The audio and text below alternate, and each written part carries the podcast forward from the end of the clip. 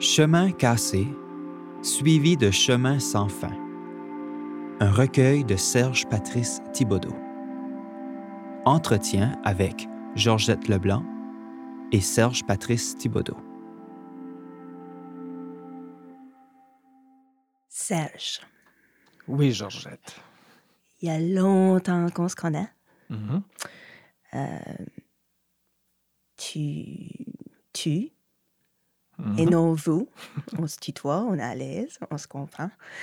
Euh, de nombreuses publications, plusieurs recueils, des prix décorés, tout le kit, comme on dit. Euh, qu'est-ce que qu'est-ce que livre? On en a souvent parlé, euh, moi puis toi. Qu'est-ce que ça représente pour toi, le livre? Qu'est-ce que, le, le début de ce, ce nouveau recueil-là, Chemin cassé, comment il s'est construit? Qu'est-ce que c'était les premiers, les débuts de Chemin cassé? Donc, je ne suis pas parti d'une idée un peu comme Georges Perec a fait avec son roman La disparition, où il n'a pas utilisé une seule fois la voyelle E. Mhm. C- Ça, c'est un immense défi parce que si, pour écrire en français sans le E, on imagine qu'est-ce que ça peut, euh, ça peut représenter comme défi.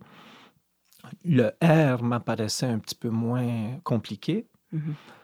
Alors, euh, j'ai commencé à bricoler. C'était vraiment du bricolage, il ne faut pas oublier. Et ça, je rappelle ça fréquemment, un peu moins souvent parce que je donne presque plus de, de présentations devant des étudiants, Mhm. mais je rappelle toujours l'étymologie du mot poésie.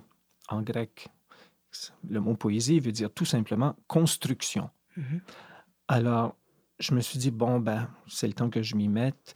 Je vais essayer de bricoler, de construire des textes sans ce fameux air sonore. Mais juste à commencé à bricoler.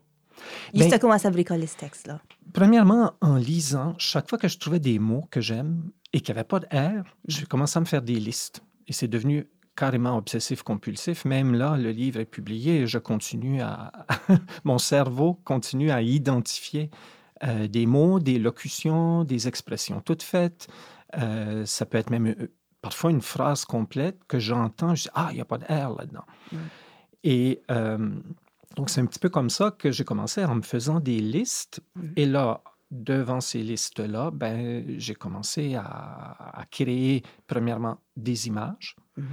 euh, des, donc des vers isolés, et ensuite qui sont devenus des strophes. Et puis, tout ça, c'était le chaos, totalement.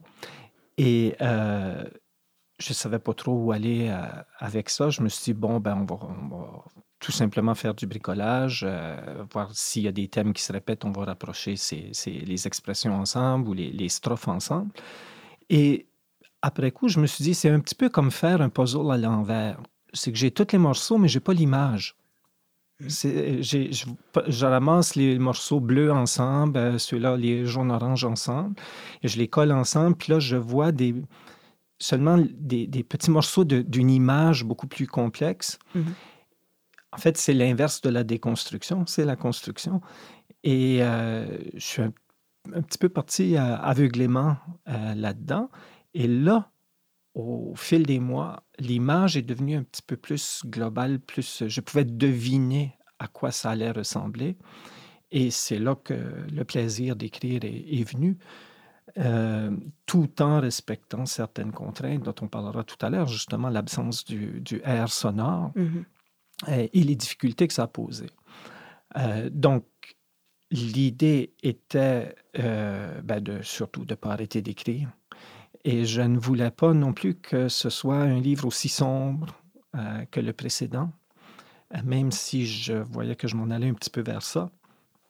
Et dans toute cette, euh, toute cette expérience de, comment dire, de vouloir écrire quelque chose de différent d'un discours identitaire qu'on retrouve constamment dans la poésie contemporaine.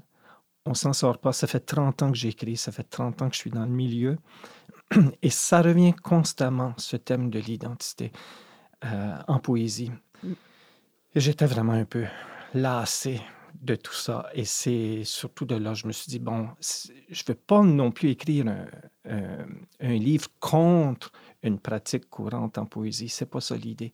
Mais c'est est-il possible de, sans la nier, de faire abstraction de son identité. C'est pourquoi l'expression sans visage et sans nom mm. revient à quelques reprises dans le livre. Euh, s'oublier, oublier complètement son identité, qu'est-ce que ça donne comme résultat dans l'écriture?